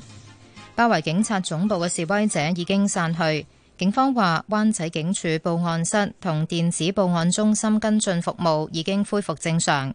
喺警察總部外面，朝早有警員駐守，警總外牆示威字句嘅塗鴉已經被黑色膠袋遮蓋。附近行人天橋有警員駐守，對出嘅馬路已經解封。附近一帶新巴、城巴服務恢復正常。運輸及房屋局前局長張炳良喺一個電台節目話：修訂逃犯條例事件係特區政府回歸以來最嚴重嘅管治危機，年輕人嘅躁動同抗爭情緒亦都係多年來最激烈。張炳良話：需要時間作全面死因研究。佢認為事件本來未必咁大，但不幸當局將台灣命案連同香港同不同司法管轄區嘅移交疑犯安排捆綁，令好多市民對內地制度產生疑惑，甚至不信任。佢又認佢又認為暫緩同撤回修例冇分別，但反映目前市民對政府嘅不信任問題。港大社會工作及社會行政學系教授葉兆輝話：最近收到年輕人嘅求助電話倍增，佢哋對時局感到無助同愧疚，情況令人擔心，呼籲佢哋唔好做極端事情。若果心情唔好，要尋求專業人士協助。中華廠商聯合會行政總裁楊立門喺出席電台節目之後話：希望任何嘅示威活動都係喺唔影響社會大眾嘅日常生活下進行。商界希望有一個比較穩定嘅營商環境，希望事情平靜落嚟。被問到若果政府成立獨立調查委員會調查六一二事件，係咪有效平息事情？楊立門認為可以考慮先用現行機制，但並非反對成立獨立調查委員會。被問到政府係咪應該盡快回應年輕人嘅訴求，佢希望政府會有一個說法。美國商務部將五間涉及超級電腦發展嘅中國企業或者組織列入貿易黑名單。美國企業喺未經政府批准之下，不得向佢哋銷售美國科技產品。被列入名單嘅包括四間參與超級電腦軍事應用嘅中國企業，同埋一間政府擁有嘅研究所——無錫江南計算技術研究所。商務部話：呢一啲企業參與違反美國國家安全同外交政策利益嘅活動，構成重大風險。而無錫江南計算技術研究所隸屬中國人民解放軍總參第五十六研究所，負責推動中國嘅軍事現代化。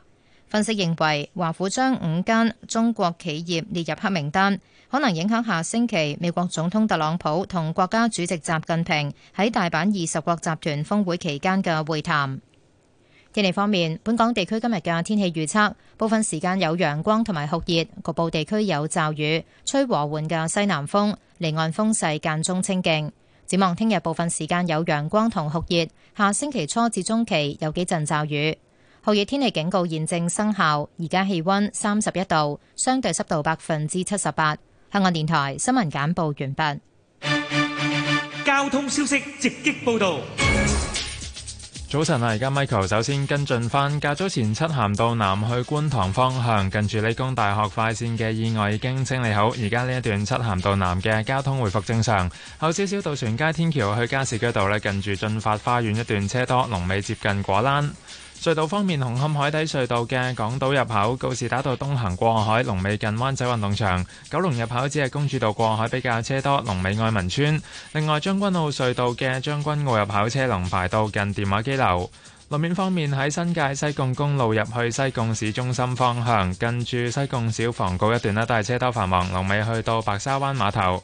之後喺封路方面提提大家，荃灣嘅碼頭壩道受到路陷影響，而家去大窩口方向咧，近住楊屋道嘅中慢線仍然都係封閉。最後要留意安全車速位置有馬鞍山繞道翠擁華庭去西貢，同埋昂船洲大橋落斜分叉位去尖沙咀。好啦，我哋下一節嘅交通消息再見。以市民心為心，以天下事為事。 FM 九二六，香港電台第一台。你嘅新聞時事知識台。法醫，一個既熟悉又陌生嘅名字。我係 Winsome 李顯善，係一個法醫人類學家。嗰個墳場嘅駐咁場啊，神點奇怪法咧？就係零零舍，即係側邊咁啊，開始揾到啲根。今集會講男性屍體下的女性衣物。法醫研究所逢星期六晚九點至十點，香港電台第一台。由於本節目內容與法醫日常工作有關，可能會引起部分聽眾不安，敬請留意。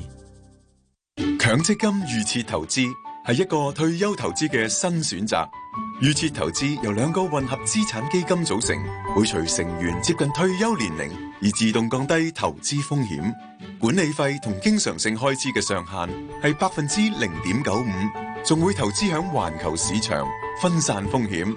你而家可以揀將強積金投資響預設投資或預設投資旗下嘅兩個基金。詳情請向你嘅受託人查詢。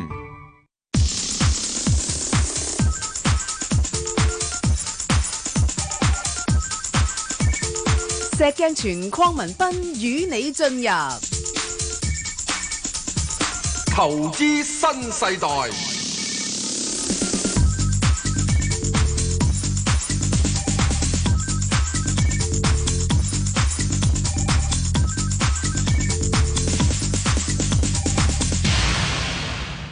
好，翻嚟就外匯啦。咁啊，我哋今日咧請嚟咧就資深嘅外匯評論員咧，阿賴春梅小姐啦。黎小姐，係早晨啊，Ben 哥，早晨你好。嗱係早晨咁啊， ，Sir，喂，咁啊而家就有一個問題先，先問咗人民幣嗰個先。係啊，人民幣啊，頭先有聽眾問咧，佢話嗱，而家就大家都好識噶啦，咁係誒人民幣就稍為呢排就定翻啲啦，咁變咗啲人就覺得啊，咁啊可能或者冇之前貶值嘅壓力咁大啊，咁就想擺定存，咁嗯你覺得呢方面嘅諗法啊，即係點樣睇咧？你嗯，咁人民幣咧，雖然喺過去呢一兩三日咧，咁其實咧佢就係升得都算急嘅，係啊咁但係咧，我覺得咧就都需都需要再留意下嚟緊下個星期嗰、個誒、呃、舉行嗰 G 二十峰會嗰個習特會，究竟會唔會有進展啦？因為而家嚟講市場嘅氣氛稍為改善少少啦，咁但係咧都要誒誒、呃如果嚟緊嚟講嘅話，二十峰會嗰度 G 二十峰會嗰度冇乜進展嘅話，咁其實咧，我覺得未必可以為人民幣帶來太大嘅支持，因為始終都需要留意，自從五月份五嗯中美貿易談判破裂咗之後，我哋見到中國個立場其實同埋態度咧都係比較強硬嘅，同埋亦都會守住自己個底線啦。咁所以咧，未必會喺短期之內作出太大嘅讓步。咁但而美國方面咧，雖然嚟講佢主動打電話俾習近平，釋出咗善意，咁但係美國咧亦都未必會作出太多嘅讓步，因為始終嚟講嘅話，特朗普都要競逐連任。咁所以咧，我諗學下個星期好大機會咧，佢哋咧只會達成一個共識，就係、俾大家嚟緊繼續去傾去誒、呃去談判啦，就未必話會有實質性太明顯嘅進展。咁、所以咧，呢、個咧未必可以話人民幣太來太太大嘅支持。我諗六點八零呢對人民幣都有個幾大嘅阻力喺度。短期嚟講嘅話，可能咧就會喺六點八零啊至到六點九零之間上上落落為主。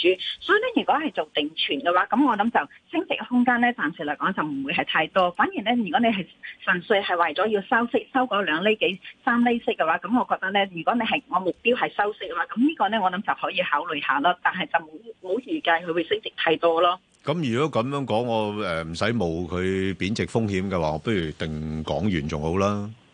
其實係嘅，港紙咧，係我嘛覺得而家嚟講嘅話，比美金可能比人民幣可能嚟講嘅話仲好啲，因為咧而家嚟講，我哋見到港紙嗰個拆息其實咧都係持續高企啦。咁係而家嚟講嘅話，季節性嘅因素咧，其實對港紙咧都仲係有支持嘅。好似而家嚟講，嗯特別係拆息方面，因為而家嚟講始終都仲係半年結啦，咁再加上咧就係上市公司嗰個派息嘅高峰期啦，咁呢啲季節性嘅因素咧，令到市場對嗰個資金需求都係增加嘅，咁所以咧對港紙嗰個拆息咧都係有一個支持嘅作用喺度，所以咧嗯我諗喺嚟緊呢一兩個月咧，港元嗰個拆息咧都會比較高企啦，港紙亦都會比較偏強啲，咁所以咧如果而家呢個階段要揀嘅話，我諗港紙會比較好啲啦。好，咁啊，多謝你嘅意見先。好，咁我哋不如講下其他嘅外幣啦。咁啊， 歐元呢，就呢排，哇，都叫彈返啲喎。咁係咪真係，係啊。誒，覺得美國嗰邊減息會減得幾狠咁樣樣呢？係，誒，咁我覺得呢個要留意啦。美國嗰邊咧就已經講嚟緊可能會減息，已經鋪咗路噶啦。咁我覺得咧嚟緊減息嘅機會都係大嘅，美國嗰邊。但係就要留意翻歐洲央行咧，今啊喺啱啱過去呢一個星期咧，行長亦都話喎，如果有需要嘅話都可以減息，同埋咧亦都可以再重啟嗰個量化寬鬆。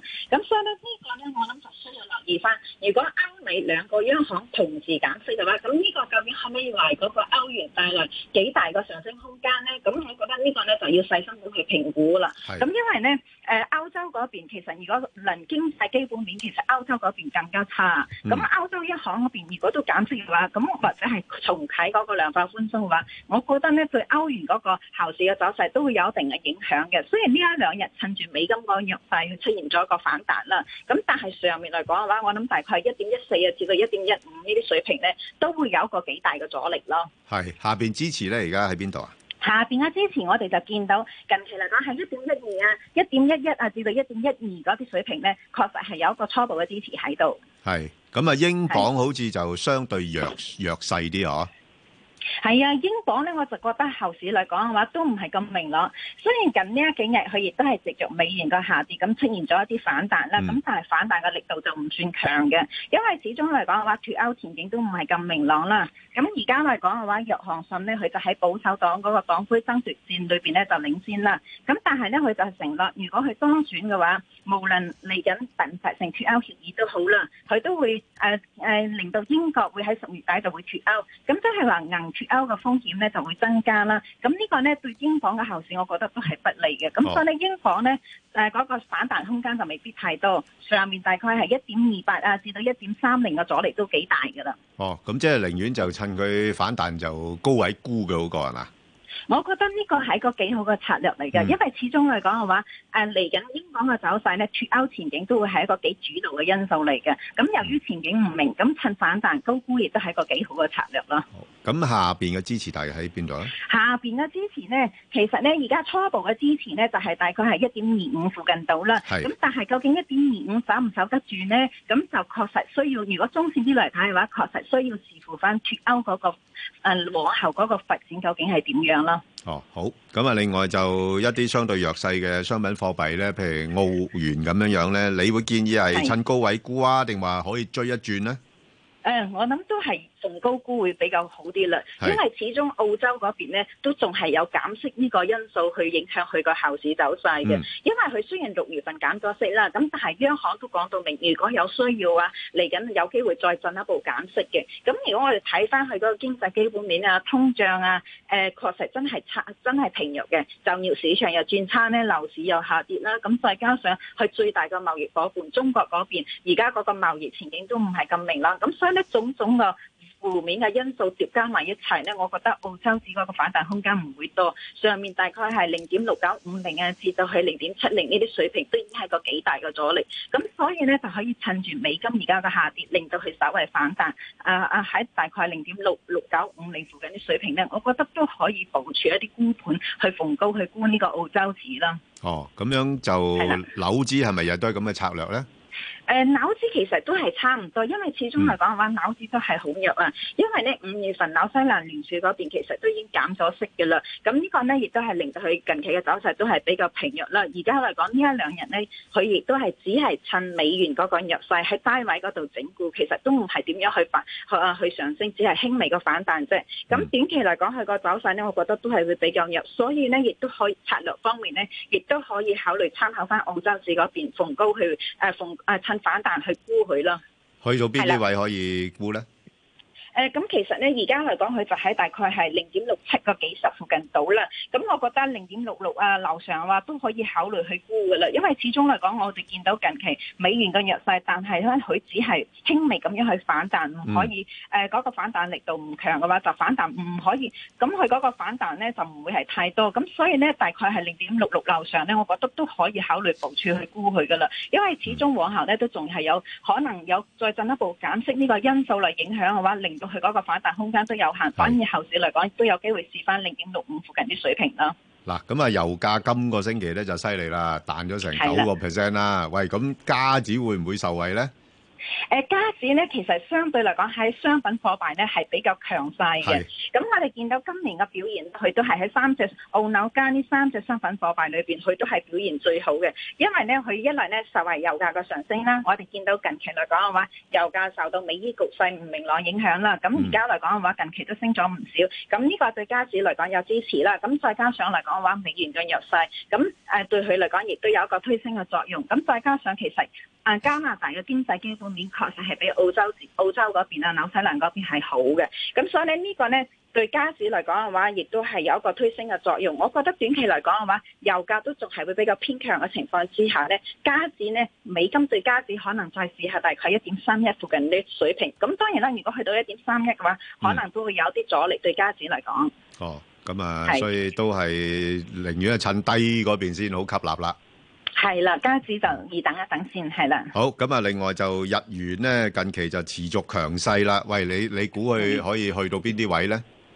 啊，日元咧確實而家嚟講嘅話，喺咁動盪嘅市況裏邊咧，佢係幾受惠嘅其中一隻貨幣嚟嘅係。誒，佢、因為始終嚟講嘅話，而家美國嗰邊又話要減息，歐洲央行又話要減息，咁嗯但係日本央行已經減無可減㗎啦。日本央行嗰邊冇乜板斧可以做㗎啦，因為佢嗰個行長都話，只嚟緊可以做，只係可以繼續實施寬鬆政策啫。 咁但係其他央行減息，咁呢個呢，相信日元嚟講都有支持。咁另外呢，就係啱先提到美國同埋伊朗嗰個局勢唔穩定啦，咁、嗯所以呢，呢個呢都支持日元嗰個買盤嘅。咁所以呢，我諗短期嚟講嘅話，日元嗰個強勢都可以持續，美元對日元呢，有機會下試翻大概係一零六啊至到一零五附近啲水平啦，哦，一零六一零五。係啦。咁咁去到嗰啲位誒反手沽佢得唔得咧？誒、呃去到嗰啲位咧，我覺得咧就可以考慮嘅，因為始終嚟講嘅話，而家嚟講，佢誒誒推升佢嘅因素就係避險啦，咁同埋其他央行減息，咁但係咧。日誒、如果去到嗰啲水平咧，就要留意翻究竟日本個經濟基本面可唔可以支持佢再進一步走強啦？我覺得暫時嚟講係唔足夠嘅，唔誒佢嗰個基本面，因為而家日本本身嗰個通脹其實都係非常之平弱，咁所以去到嗰啲水平咧，我諗就難以再進一步上升，因為缺乏佢誒、呃、經濟基本面去支持啊。咁所以咧，始終嚟講，佢雖然冇再冇冇誒，可能未必會再減息，但係佢佢都仲係負利息喎。日本嗰邊央行都仲係寬鬆喎。咁所以咧，去到冇一個水平嘅話，係係時候要反思翻，究竟仲有冇因素支持佢再進一步上升啦。好，咁啊，講埋係啦。金啦。金就呢排就真係表現相當之好啦，吓，即係-係啊。係啦，成個星期就升咗成4%㗎啦，吓，嗯，咁嗯，會唔嗯。會有機會再繼續上升呢？誒咁過去呢幾日確實佢係升得好急嘅，但係咧，我覺得後市都仲係可以睇高一線。咁誒、呃因為咧始終嚟講嘅話，而家全球經濟前景都唔係咁好啦。咁再加上主要嘅歐美央行都話嚟緊要減息，再加上咧就係、中東地緣政治嘅都係比較緊張啦。咁呢啲因素咧，其實對金價嚟講都係會比較有利。咁當然啦，過去呢一幾日升得咁急嘅話，唔排除會有啲技術性嗰個回吐都唔出奇。咁但係嗰啲回吐咧，我諗幅度都唔會大，反而咧後市我覺得都係反覆向上為主咯。誒突破咗一千四百蚊美金呢個關口之後咧，係有機會再進一步直嗰啱先提及啲利好因素咧，會再進一步向上測試大概一千四百五十蚊美金附近啲水平咯。啊，咁你估佢今年呢，誒，有機會係。最高去到咩位度呢？誒、呃最高咧就確實係誒、呃好誒好難講話確實會幾多嘅，咁嚇但係而家目前嚟講嘅話，有呢啲咁嘅利好因素，暫時我覺得對金價嚟講都會帶來一個幾好嘅支持嘅。咁因為始終嚟講嘅話，美伊局勢有冇喺短期之內平復咧？我覺得機會亦都唔大。另外咧，歐美央行減息呢趨勢已經形成咗㗎啦，大勢誒、已經係大勢所趨，係好難避免。咁全球經濟嚟緊有冇低啊一一咩誒明明顯嘅起色咧？亦都見唔到。咁、所以呢，呢啲因素咧，我覺得都對金價嚟講都仲係有一個支持作用。但係咧誒，中美貿易談判亦都係一個幾誒，亦、都係一個因素要考慮。如果佢談判有進展嘅話，咁就利好市場氣氛啦係。如果佢談判冇進展嘅話，嚟緊激發嗰、個誒、呃、市場嘅憂慮，令到嗰個全球經濟增長前景再進一步惡化嘅話，唔排除會再進一步上升，甚至係測試誒、呃如果係再中線啲嚟講嘅話，長線啲嚟講嘅話，一千五百，我覺得可能都有機會嘅。咁如果我未買嘅，咁係嗯。等佢回返咩位就可以諗下呢？誒、呃我諗咧就回得以以目前嗰個形勢嚟講嘅話，未必會回得太多。係咁而家嚟講喺一千三百九十八蚊美金附近啲水平啦。如果佢誒、呃如果真係有意去吸納黃金嘅話，其實可以考慮下之前嗰啲高位大概係一千三百八十啊，誒嗰啲水平，我覺得誒一千三百九十附近啲水平，我覺得都可以考慮去吸納部分嗰個黃金㗎啦。因為中線嚟講，始終都係佢有一個避險嘅因素喺度，同埋誒呢誒同埋而家環球政經局勢都唔係咁穩定咁穩定嘅情況之下，再加上主要央行嚟緊都趨向於減息嘅情況之下咧，我覺得確實可以提高一線嘅金價。好，清楚啦，黎小姐，唔該晒你。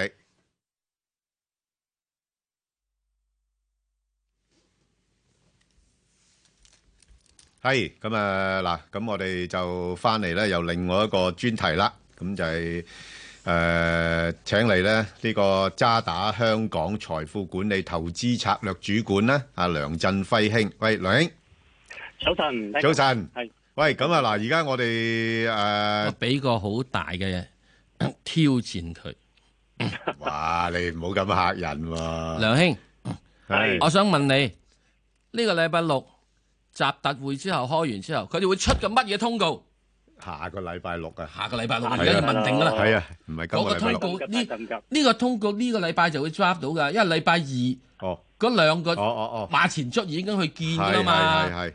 咁你仲唔起呢個？所以下個禮拜再下個禮拜嗰啲已經做得好。你認咁為我？哋嗯你估計佢哋會達成怎麼樣的協議啦？應該有協議嘅，唔會冇協議嘅。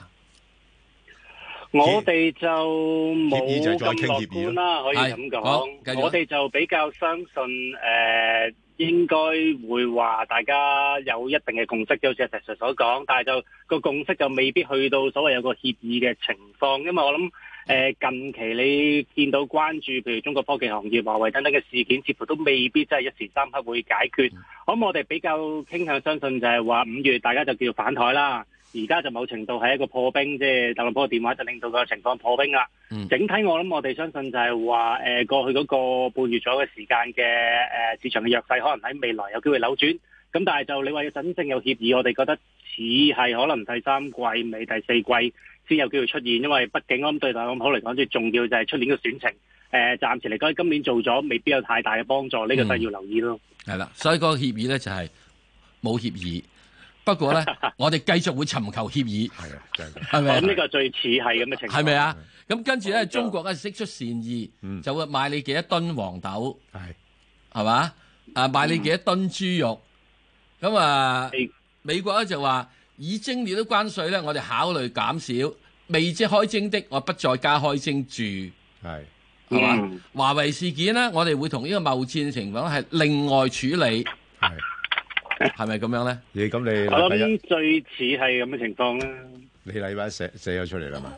未寫，你今留翻遲啲少先。 可以寫啦，差唔多啦。我覺得你嗰個內你要容等都佢係開埋禮拜二、禮拜三先。係嗰啊，兩個人一馬前出先，因為大佬都係完全未開。本來話禮拜三開噶嘛，而家要求嗯提前禮拜二開喎，好鬼多嘢傾啊！哦哇，咁啊真係好有誠意咯喎，提前係咪？真係誠意多多啊！真係。係啦，喂，咁如果咁樣講啦，嗱，即係好似頭先咁講啦，即係就真係冇咩好嘅具體嘅嘢出嚟啦。咁誒、呃、聯儲局似乎真係下個月就勢在必行要減息噶啦。咁啊，梁兄，你覺得會對成個投資市場嘅影響會係點呢？我諗誒、呃有幾點我哋關注啦。首先，我諗以往都好少咧喺開會前一個月咧，基本上有一百個 percent 肯定會減，只不過係究竟減四分一定減半厘。咁市場都越嚟越多人估有機會減到半厘啦。咁但係我諗要留意就係話，你見到聯儲局誒、呃所謂為減息開咗綠燈之後咧，其實個美國股市表現反而係麻麻地嘅。你見到琴晚都稍稍跌翻落嚟。誒、呃整體似乎我哋覺得就係話市場某程度都開始有少少淡化，或者至少咧消化咗起碼第一次嘅減息情況。咁我諗短線我諗反而要留意就係話誒，未必可以睇得太好，即係單單睇減息呢樣嘢啊。嗯因為你會見到誒近日，譬如頭先你上位嘉賓都講過啦，個金價喺呢個禮拜做得好強勢。誒、以往亦都比較少嘅情況係個股市啊同黃金一齊同步上，因為某程度大家都覺得金係一個避險工具。咁究竟係大家已經預備定後市有波動啊，定係其實係全線一齊拱入去，乜嘢資產都升咧？咁呢個我諗我哋會值得關注。即係咁但係就我我我我嗯阻咗你啦係。係你金講股齊升咧，往往之後咧就係大風暴啊嘅。冇錯，呢個亦都係我哋關注或者誒、呃、繼續觀察嘅情況，因為以往都比較少，因為好似石 Sir 話齋，大家乜都升嘅時候就係一個比較亂局嘅開端都未定，咁呢個係我哋關注嘅。咁但係當然啦，個走勢即係一個禮拜啫，係咪延續我哋都仍要睇，甚至聯儲局講緊誒七月三十一號先至會公佈個議息結果，咁未來仲有個一個月多一個禮拜嘅時間，咁仍然會有好多嘅變數有機會出現，咁呢個作為投資者可能都要留意咯。嗱，阿梁兄，嗱，假設啦，誒，即即係係我按照你個睇法咧，我哋應該用一個英文嚟講，the the beginning of the end 嗯嚇，會唔會係我諗咁？誒喺呢一潮個反彈，可能有機會係 the beginning of the end of 個反彈啦。啊咁、但係係咪唔可以再升？我諗我哋同意嘅，正如頭先講過啦。啊，齊齊都已經為個初稿咧做咗啲意見，就係、整體我諗誒、呃要真係中美個貿易協議有好落實嘅一啲協議出到嚟，我哋先會覺得個走勢會有機會有下波嗯比較強嘅走勢出現咯。阿梁兄啊，就嗱，假設我有幸做到貴行嘅一啲客係，戶啦。我講啊你絕對可以。喂，咁我想請教啦，喂，究竟而家你會有咩梁建兄，議？ 你會介紹佢買乜啊？唉有幾間啊？你話佢 啊？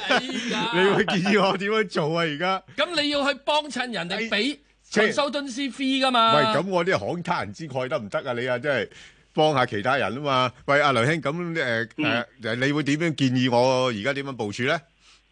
我諗當然啦，好老實講，實際因為我都唔係一個分享經理同事，咁佢哋可能有更加專誒嘅意見可以俾到俾你。個咁電但話係整佢體打我去諗概俾括，你俾個電話佢打去等於銷售部啫。你温咗我先，我幫你介紹。咁但係整體我諗好概括地，我哋會覺得係啊誒，無論係咩投資者，無論你而家持咩貨都好，可能好似頭先石 Sir 都有少少提示，或者我哋見到個市場話到俾你哋聽嘅就係、往後可能會有啲比較大嘅波動出現，咁所以可能作為投資者都要為跟住落嚟嘅一啲波動做好準備。無論你係透過衍生工具啦，又或者係你而家係全股票嘅，可能諗下會唔會係債券方面嘅情況啦。呢、個似乎都係呢刻可能相對比較合適嘅考慮咯。咁你你會建議誒而家股票同債券嗰個比例嘅分配會係點樣樣啊？啊，梁兄誒嗱，梁兄嗱，我提醒係你嚇，你講係而家我哋好要求咧，係呢個經濟分析員咧，同埋 marketing 啲人咧，係分開兩個 department 嘅嚇。你唔好踩界啊！佢陰你啊！佢放心，我都做唔到呢樣嘢。你嚟我哋度就會有人話到俾你聽，係啦，其實有人話俾你你個聽。不過股票咁係樣乜嘢㗎啦啦，不過咁樣啦，你將你嘅分析結果，即係你經濟研究結果，唔係係 marketing 建議啊。話俾我明白哋知啊。嚇我諗我哋仍然相信呢一刻作為投資者，誒、其實繼續要望住個債券嘅價值，特別我諗聯儲局如果往後再持續減息，因為而家講緊可能未來一年有機會減到一厘嘅時間，喺呢一刻未正式開始減息嘅時間，市場未完全反映晒嘅時候，都仍然值得諗債券。咁但係環顧咁多個資產類別之中，我哋仍然覺得股票相對比較吸引，因為我哋覺得。近期發生嗰啲事件或者整體聯儲局嗰啲減息都唔代表誒、呃一則個股票嘅牛市係已經結束啦，另一則亦都唔代表就話經濟喺好短嘅一段時間，起碼我諗未來六至十二個月都唔似會向衰退嗰方面發展，呢、個都係我哋而家呢一刻嘅判斷。咁所以整體我哋覺得誒、呃仍然可能個投資考慮就係先諗咗股票先，咁但係如果你想有啲防守性嘅時候咧，都要諗翻啲債券。嗱，咁啊，梁兄，你債券係好-好-好籠統嘅啫。咁邊類型嘅債券呢？我哋其實呢一刻就中意新興市場多啲嘅，因為好老實講，雖然買債券啊，就希望有穩定嘅收益啦。咁但係另一方面都唔可以太低息啦，即係你見到美國十年債而啊家得兩厘到，其實都唔太吸引。嗯我哋整體仍然中意啲新興市場，特別係啲美元誒、呃、債券，甚至係美元政府債，我哋相對係比較鍾情啲。另一方面，啲亞洲企業嘅美元發行嘅債券都係我哋比較喜好嘅，因為整體我哋覺得呢一刻個美元走勢雖然近呢一個禮拜就比較差啦，甚至近呢兩三日特別係跌得勁，咁但係後市都要留意。作為香港投資者，可能暫時嚟講就唔好諗個外匯方面個升跌啦，集中睇翻就係話買美元債可能相對嚟講係比較合適啲啦。嗱，咁頭先你又提及啦，你話股票都係相對較吸引嘅一個資產類別啦。喂，咁股票嚟講，係邊一個市場你哋比較上睇好啲呢？